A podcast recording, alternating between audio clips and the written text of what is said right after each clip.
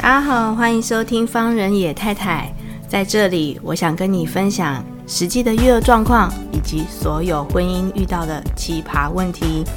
在这里，我希望我自己能够成长，不管说可以给到你们很多的建议，但是至少我们可以一起找到生活的出口哦。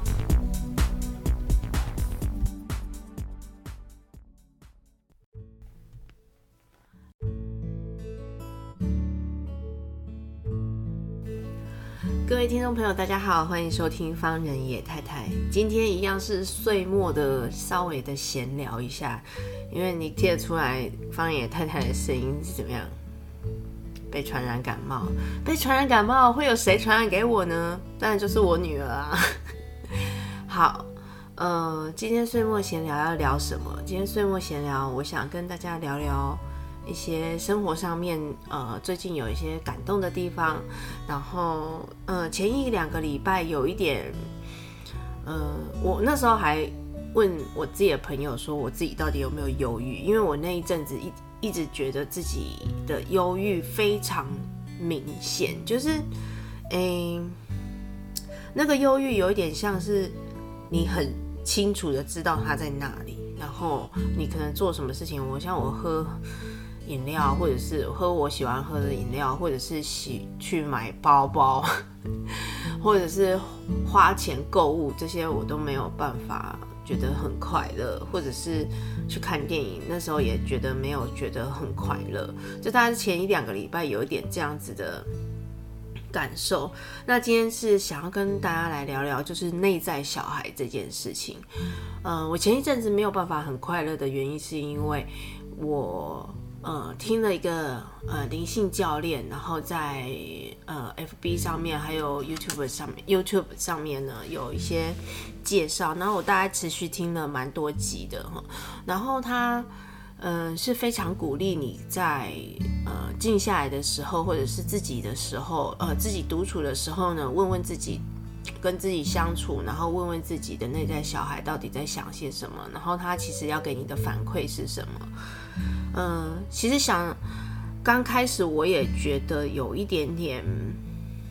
嗯，就是嗯，不知道这样子做会不会真的找得出来我自己内在小孩到底是要跟我说些什么。我就纯粹是一种看，呃，姑且信之，然后姑呃，就是呃，试试看，听听看，就是对我自己有没有有所成长这个样子哈。呃，那这个。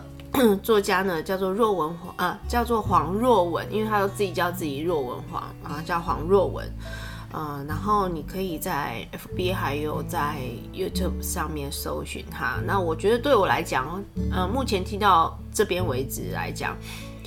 对我自己来讲是非常有帮助的。就是我也真的觉得我那时候有找到自己的内在小孩。那我稍微把。我稍微把这一段的心路历程跟大家稍微说一下，就是，嗯、他非常鼓励你在自己静下来的时候跟自己对话，跟自己想一，呃，跟嗯，跟自己辩证，或者是跟自己问自己说，到底你自嗯，你自己的内在小孩真正的要跟你说的东西到底是什么？那那段时间我因为有一些家里面的状况，然后所以。就觉得说，我一直觉得说自己的原生家庭没有很，没有很，没有很在乎我这个人。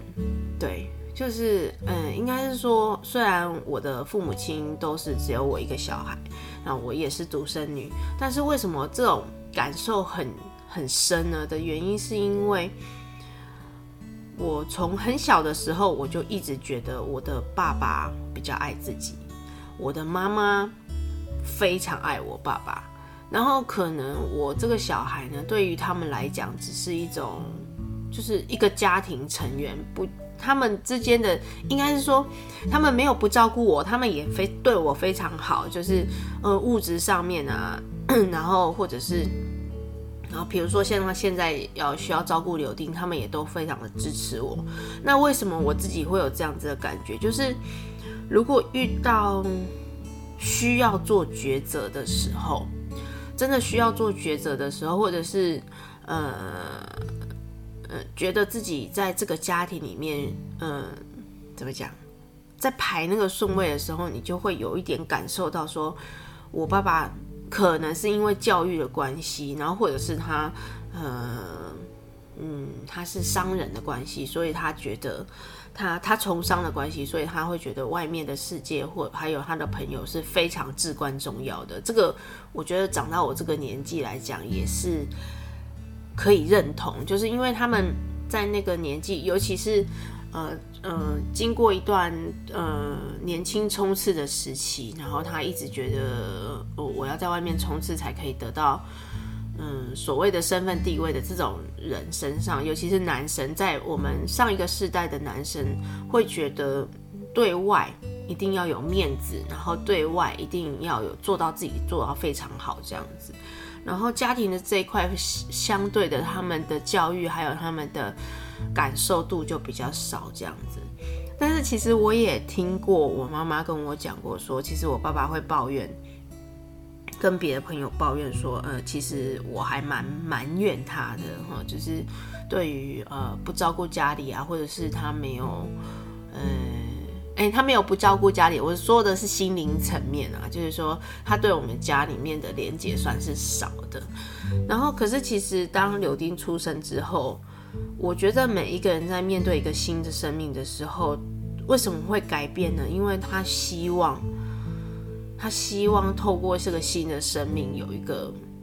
不管是我们讲话的沟通方式有一个出口也好，或者是自己心里面安安慰的方向有一个出口也好，所以大家其实都对柳丁出生这件事情，还有他出来跟他相处的状况，我们彼此之间，我那时候就讲，我觉得柳丁出生对我来讲是一种，真的是一种恩赐，就是他。他真的是，他真的是有办法。我不知道他，他是绯红女巫吗？还是 他就是有这样子的魔力？可以，我觉得小孩子啦，我相信每一个家庭里面的小孩子，对于原生家庭，还有你跟夫家之间，就是这整个的融合度可能会有所改善。但我是说，我我的意思是说，至于我的状况是这样，我不知道其他人的状况，也许有更严重的，或者是因为他们亲子之间的教育有一些摩擦。我当然是有讲有一些摩擦，然后他们其实冲突很多，这个当然都有。好，回来，嗯，我就是觉得，我当然还是觉得说，嗯，我在这个家里面，真的到我爸爸妈妈需要做抉择的时候。呃，我爸爸可能会选择自己，然后我妈妈会选择我的爸爸，就是，然后我就自己一个人这样子。我现在比较前两个礼拜有一点，就是还是会我的潜意识里面还是会有一点难过这件事情。但是说实话，我到目前到现在啊，就是。经过两个礼拜，呃，两三个礼个礼拜的转变，就是找到内在小孩这件事情，开始就会有一点释怀，然后真的会觉得说，好，那我要从这个今年开始，二零二二开始，我要怎么去面对我的内在小孩，面对这个状况，然后面对，嗯、呃，我我也许不再这么，如果我不要再这么想的话，嗯、我要怎么去改变那些状况哦？我就有想想过这件事情，然后当然这一个礼拜就好一点点。那知道内在小孩的那件事情，我也我也觉得很奇怪，就是当你听他的一些灵性的课程，然后。嗯，他自己就是免费分享哦，所以我真的很欢迎各位听众朋友能够去听听看他的直播，然后他的咖啡闲聊，然后听听看他讲一些灵性的东西。这些东西我觉得对，我觉得对人一定有帮助，但是我我不知道帮助的幅度有多大。好，那。嗯，那一天好像是我一直在检视这件事情，就是我回头去检视，呃，我的爸爸、我的妈妈，然后他们在做选择的时候，可能不会把我放入最最深的那个考虑、最首要的那个考虑的时候，我就会觉得有点失落。然后那个失落，我觉得水瓶座很奇怪，水瓶座当下没有很失落，他的那个东西都是一直不断的在发酵。就是我到嗯前两个礼拜，我就说最严重的那个时期嘛，我就觉得都很不快乐。然后我那时候也没有特别想过说啊，其实我的女儿是真的是很爱我。就像我前面几集不是有跟大家讲，我在讲那个我在跟克拉克，就是讲那个骇客任务的时候，我有讲过说我们要当我们要试着当一次自己的导师，然后来告诉我们说，呃，我们面对这个人生有什么样的规划。或者是有什么样的忠告要告诉我们，这样子，就是我那时候是告诉自己说，不论怎么样，其实还是会有人很爱很爱自己的。那到到现在看起来也也是，就是嗯，我不能再去说一直执着这个关系。也许他们说爱的方式，也许我觉得应该是这样讲，就是也许他们说爱的方式。也许他们是把我摆在首要的地方，可是我还没有感受到。就是我们在很多生命的经验当中，呃，有很多时候，也许他们那个时候的抉择，并不会觉得说，哦，我好像把我自己的小孩放在一边，不是，就是好像是，好像是他们在那个时候逼不得已，就是得这样做选择。也许，也许是这样哈。那也许是我，我我必须还要再承认一件事情，就是说，我们不能看待父母亲的做事方式跟我们自己是如出一辙的。我觉得应该是说，他们对待我们的方式不能照我们内心想象中的那个模式去运作。当他不是这样运作的时候，自己应该要怎么样去调试？这个我觉得也是蛮重要的一件事情，就是变成是我之后在检视我跟柳丁之间的关系，然后他，我我当然也希望他给我很多的反馈，然后告诉我说，妈妈你这样子做有什么我真的觉得好的地方，或者是不好的地方，然后或者是我的感受到底是什么？我觉得感受这件事情真的至关重要，对于亲子之间的关系，还有夫妻之间的关系，感受。你要怎么去描述那个感受，真的很重要。所以我觉得课外读物很重要啊，各位朋友，就是你要懂得怎么去描述那个感受。是你在你你我们现在没有办法心电感应嘛，然后我们也没有办法。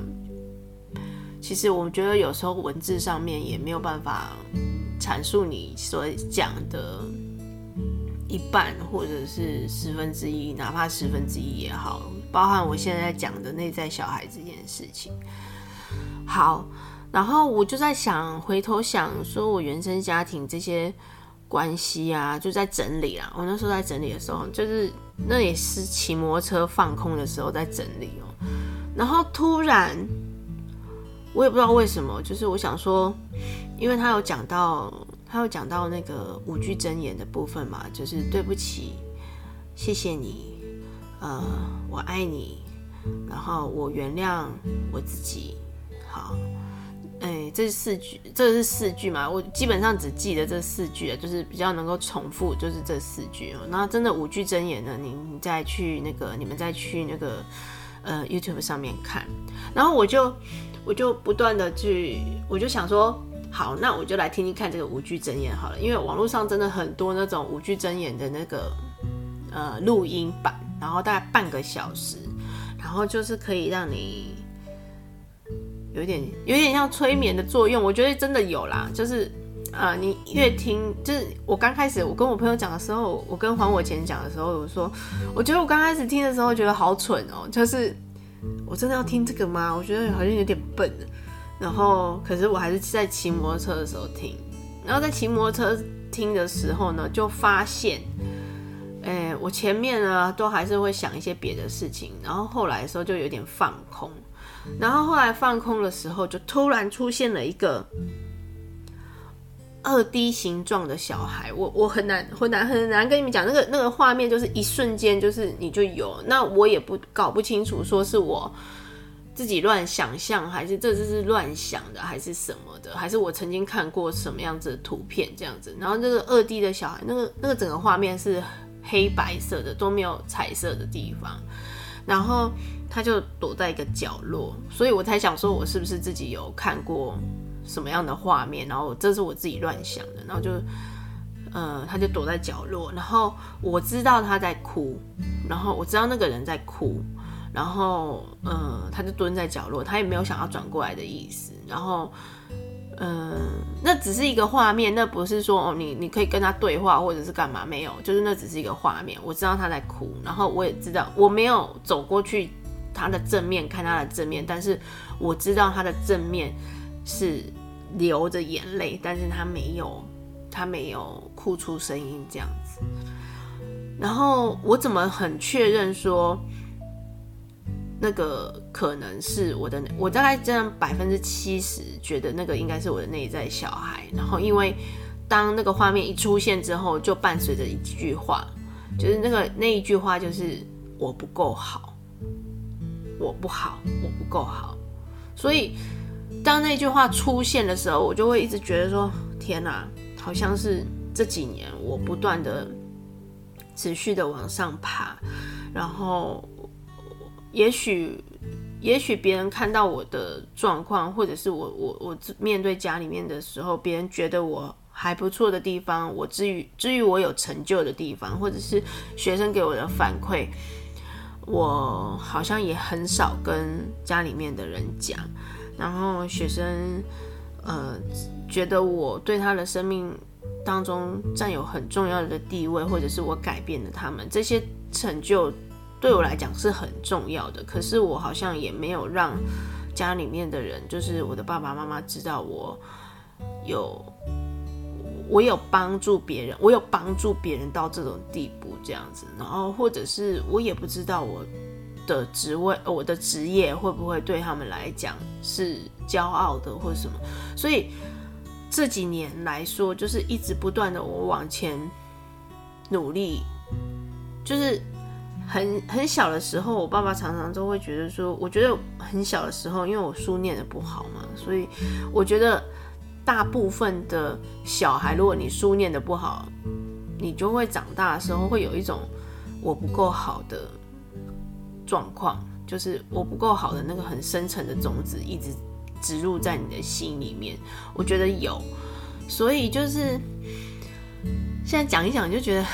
好像我现在比较不会。起情绪起伏太大，因是因为前两个礼拜已经把这个情绪起伏给给消化完了哈，就是我知道自己有这样子的状况，所以说，嗯、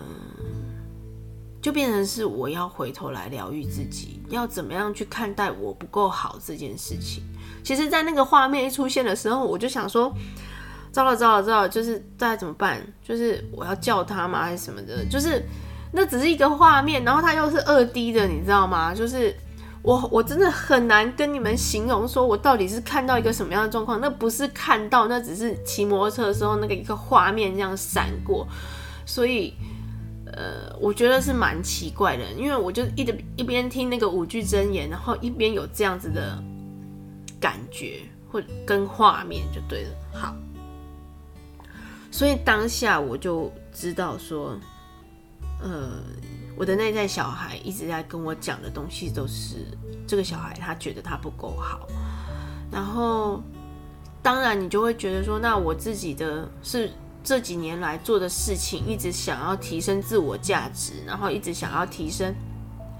不管是社会地位，或者是不管是世俗的金钱、社会地位、别人的印象，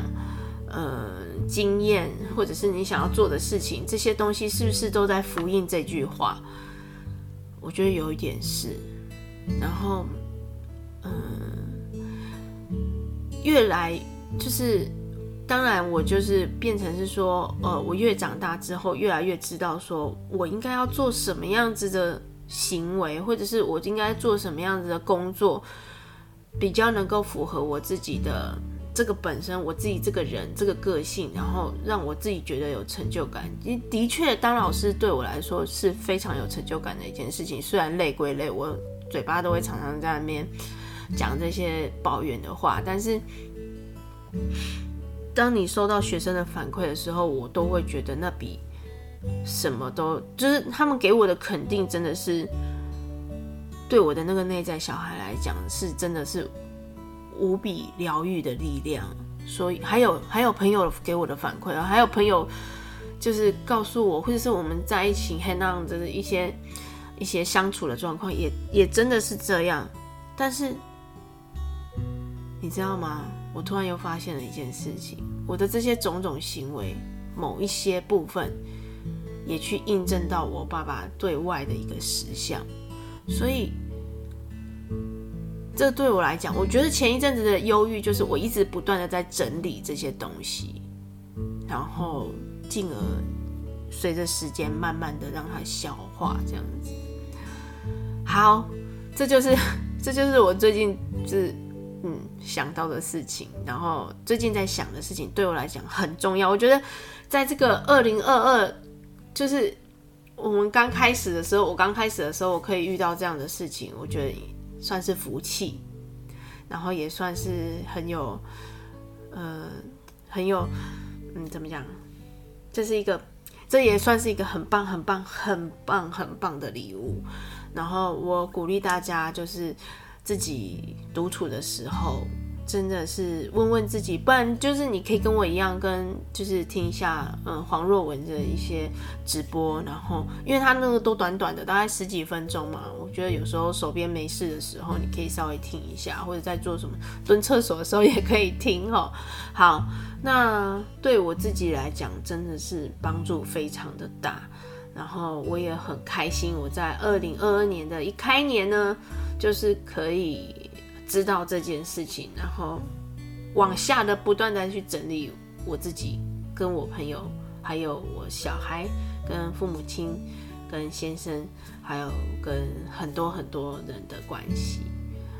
嗯，刚开年，然后我刚刚讲说岁末年终是我们的农历年嘛，农历年，然后这个二零二二开始的时候，疫情又开始了，有一点。有点紧张，所以在二零二二开始这个既紧张，然后又有一点想要过节庆的日子，然后又有一点不知道未来会往朝哪一个方向前进的